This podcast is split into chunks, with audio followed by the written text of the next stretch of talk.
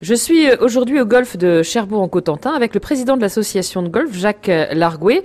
Alors les compétitions vont recommencer euh, bientôt en fonction des conditions météo. Comment ça se passe d'ailleurs pour participer aux compétitions? Tous les golfeurs qui sont licenciés et qui ont le certificat médical parce que c'est obligatoire pour faire les compétitions peuvent participer à, ces différentes compétitions. C'est pas une question de niveau parce que chaque golfeur joue pour son propre index. Donc ça veut dire qu'on peut on peut partir à trois avec des niveaux différents. C'est pas très grave. Le fait de partir à 3, 1, c'est plus facile parce que euh, il faut quand même que l'on puisse passer toutes les personnes qui sont inscrites à ces compétitions. Et puis 2, c'est plus convivial. Quand vous parlez d'index, c'est-à-dire? Index, ben, c'est le niveau de classement de chaque joueur par rapport aux différentes compétitions qu'il a pu faire. Voilà, c'est un, calcul, un calcul de niveau euh, qui correspond à ce que l'on est capable de faire sur les parcours. L'adversaire, c'est le parcours. Le golf, sur ce qui est des compétitions individuelles, le golf, c'est, on, joue contre le parcours. C'est, c'est vraiment, euh, c'est vraiment un score individuel.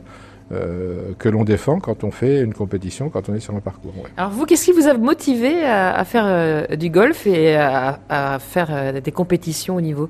Il faut savoir que lorsque l'on fait 18 trous, on fait en moyenne 10 km. C'est quand même quelque chose d'intéressant à plusieurs titres mais il faut savoir quand même que c'est pas si simple que ça quand même. Est-ce que vous avez un souvenir à nous raconter euh, lié à une compétition qui vous a marqué particulièrement? Les souvenirs qu'on peut avoir, c'est la compétition idéale, celle qui nous a permis effectivement de faire le meilleur score, ça c'est clair. Mais les, souvenirs aussi, c'est, ce sont les souvenirs où effectivement ça marche pas du tout et on a envie de jeter les clubs dans les arbres. Vous avez donc euh, participé à différentes compétitions et vous avez des gens euh, compétiteurs qui sont donc bien classés aujourd'hui et qui font partie de l'association? Ah oui, oui, oui, on a, on a des joueurs de très très bon niveau euh, régional, voire national. Ce sont effectivement des garçons, en règle générale, qui sont plutôt dans la première partie d'âge adulte, euh, mais qui ont, qui ont souvent commencé très tôt. Et on a des golfeurs qui sont effectivement d'un très bon niveau, et c'est toujours agréable d'ailleurs, parce que ça permet de tirer vers le haut euh, l'ensemble des golfeurs du club.